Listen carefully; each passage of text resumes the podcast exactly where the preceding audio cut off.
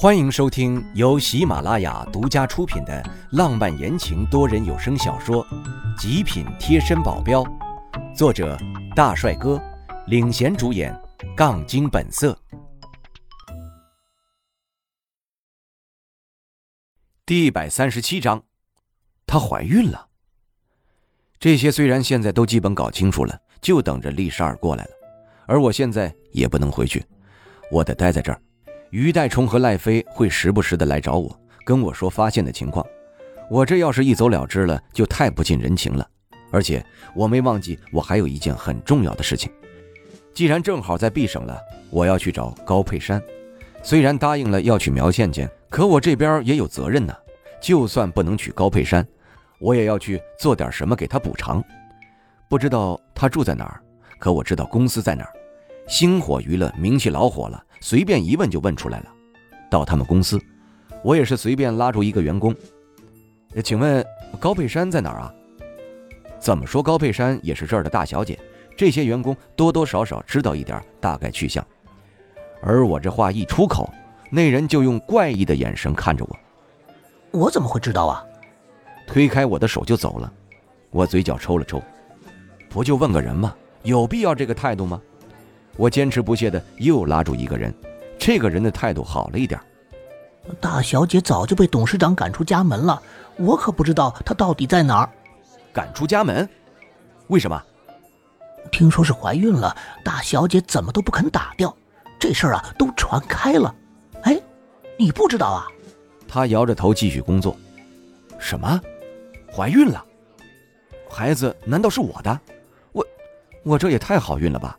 一次就中奖了，这下不管怎样，这个责任都要负的了。我要赶紧找到高佩珊。要是孩子真的是我的，那就应该已经怀孕七八个月了。她被赶出家门，身边还有别人吗？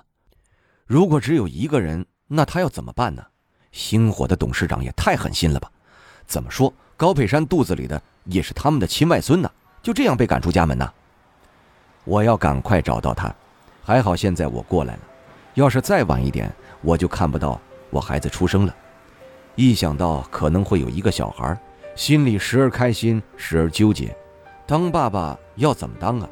我才二十岁，就算我已经有小云了，而他已经三四岁了，感觉完全不一样。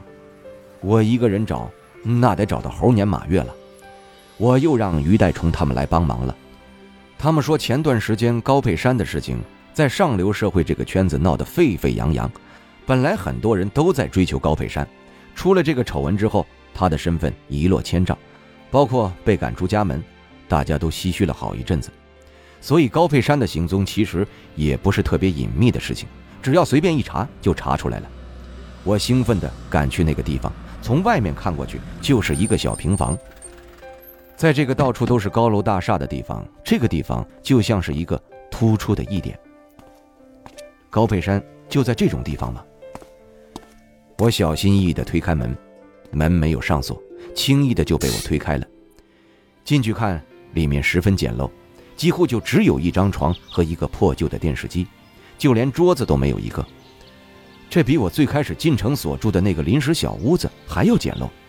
高佩珊一个大小姐住在这样的地方，住得惯吗？我心疼她起来。高佩珊不在屋子里，但我想她应该马上就要回来了吧。我就坐在他床上，上下打量着周围的一切。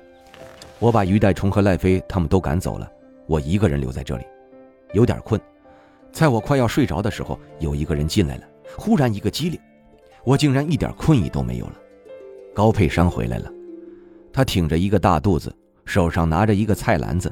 原来她刚刚是去买菜了。她原本是雪白的皮肤，现在有点蜡黄，肉肉的小脸现在。也有点陷了下去。我站起来，他才注意到我。是你？是。你来做什么？他的语气完全不是以前的娇蛮，而是感觉对一切都看淡了。我心里叹了口气，唉，这都是我害的。我现在也不知道该如何开口了。他笑了笑。你是江氏的，你知道杜宇现在的情况吗？他现在不叫宇哥哥了，而是叫杜宇。尽管这样，他在我面前提起他，还是挺让我不舒服的。我挺久没有回到江市了，并不清楚。我接过他手里的菜篮子，放在桌子上，扶着他走到床边坐下。你还喜欢杜宇啊？让我意料之外的是，他居然摇头了，还笑着说：“我已经看淡了，他不爱我，我就不凑上去了。现在我只期待着我肚子里的小生命降临，他将会是我的一切。”他摸着肚子，笑得很幸福。其实，我现在真不知道要怎么开头了。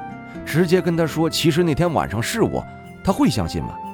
停住了一半，我没有再说下去。他疑惑地看着我，怎么了？我一咬牙，狠下心。以后跟着我一起生活吧，我养着你们母子。你，就那么一瞬间，他眼中的泪水喷了出来，我慌了。我没说什么过分的话吧？怎怎么就哭了呢？